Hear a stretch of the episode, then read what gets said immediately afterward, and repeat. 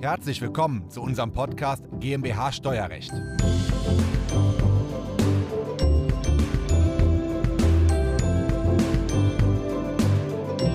Als Steuerberater stellt man sich oft immer noch einen alten Herrn in, mit grauen Haaren und im grauen Anzug vor. Doch das ist es wirklich bei weitem nicht mehr. Den Beweis bringt uns Christoph Jun, der mit 25 zu einem der jüngsten Steuerberater in Deutschland geworden ist.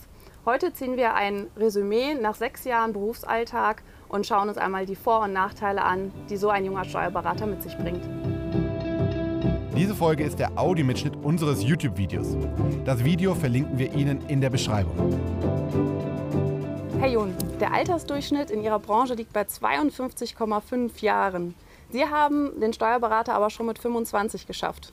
Wie haben Sie das gemacht? Hm, na gut, bei mir war es so, dass ich einen großen Vorteil hatte. Ich wusste mit 18 Jahren, was ich werden will, und das war Steuerberater.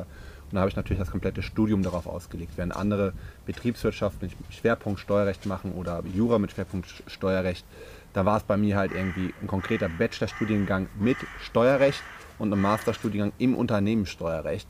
Und nach zehn Semestern war man dann relativ gut vorbereitet auf das Steuerberaterexamen. Okay. Und beim, für das Steuerberaterexamen brauchen Sie auch eine gewisse Berufserfahrung. Ähm, ja, braucht man. In der Regel beim Bachelorstudiengang sind es drei Jahre. Wenn man einen Master hat, reichen zwei Jahre Berufserfahrung. Und wenn man sich Paragraph 36 Steuerberatungsgesetz einmal ganz genau anguckt, wird man darin erkennen, dass die Berufserfahrung immer nach dem Bachelor anfängt zu zählen. Das heißt, wenn Sie die Berufserfahrung parallel zwischen na, na, parallel zum Master auch äh, äh, praktisch ja abarbeiten, das heißt, dann machen Sie einen Master und parallel läuft schon die Berufserfahrung und beim Steuerberaterexamen werden Sie gefragt, ob Sie Steuerberater, ob Sie Master haben, dann sagen Sie ja, dann sagen Sie, ja, Sie brauchen zwei Jahre nach dem Bachelor und weil ich das im Parallel gemacht habe, habe ich so mal ganz elegant gutes Jahr gewonnen ja, bis zum Steuerberaterexamen. Und wie ging es dann nach dem Steuerberaterexamen weiter? Ähm, eigentlich war es mein Ziel, immer selbstständiger Steuerberater zu sein. Das lag mir so ein bisschen in den Genen, habe ich dann erstmal nicht gemacht. Ich war relativ früh Prokurist in einer großen Wirtschaftsprüfungsgesellschaft, einer Big Ten Gesellschaft in Deutschland. Wir hatten damals, ich glaube, 1200 Mitarbeiter, 120 Millionen Jahresumsatz in der Steuerberatung. Und da war ich mit 26 einer der jüngsten Prokur der jüngste Prokurist. Und das waren gute Chancen, deswegen bin ich da geblieben. Aber irgendwann hat mich der Drang, die Selbstständigkeit dann doch gepackt. Ja. Wann haben Sie sich denn selbstständig gemacht? Ähm, das war relativ früh, das war dann zwei Jahre nach dem Steuerberaterexamen. Das müsste mit 27 gewesen sein. Okay. Und welche Vorteile hat es, seine eigene Kanzlei so jung schon zu haben? Erstmal hat das nur ganz viele Nachteile, weil die Mandanten halt, wie gesagt, einen 52-Jährigen im Durchschnitt erwarten mit grauen Haaren. Ähm, das ist mit 27 dann schon eine gewisse Herausforderung.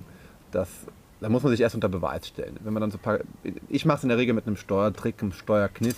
Das heißt, ich helfe den Mandanten zuerst einmal weiter, indem sie Steuern sparen und dann habe ich mir auch ganz schnell den Respekt auch erkämpft. Ja, das geht dann schon. Okay. Ja. Ihre Kanzlei und Sie natürlich auch haben sich vor allem auf das Unternehmenssteuerrecht spezialisiert. Inwieweit hilft das Ihren Mandanten denn bei alltäglichen Problemen weiter? Bei alltäglichen Problemen hilft es im Zweifel gar nicht weiter, muss man dazu sagen. Der Mandant, der zu uns kommt, hat in der Regel ein Stru Unternehmensstrukturproblem. Wir optimieren seine Unternehmensstruktur, setzen ihn steueroptimal auf und betreuen ihn dann langfristig bei der laufenden Steuerberatung. Und wenn man ganz ehrlich ist, die laufende Steuerberatung, das können auch andere Kanzleien, andere Steuerberater, das ist nicht das, was besonders an uns ist. Bei uns ist besonders, dass wir seine Struktur optimieren, sei es im Immobilienbereich, sei es im Holdingbereich, sei es im internationalen Steuerrecht, sei es bei einer Umwandlung, wie auch immer.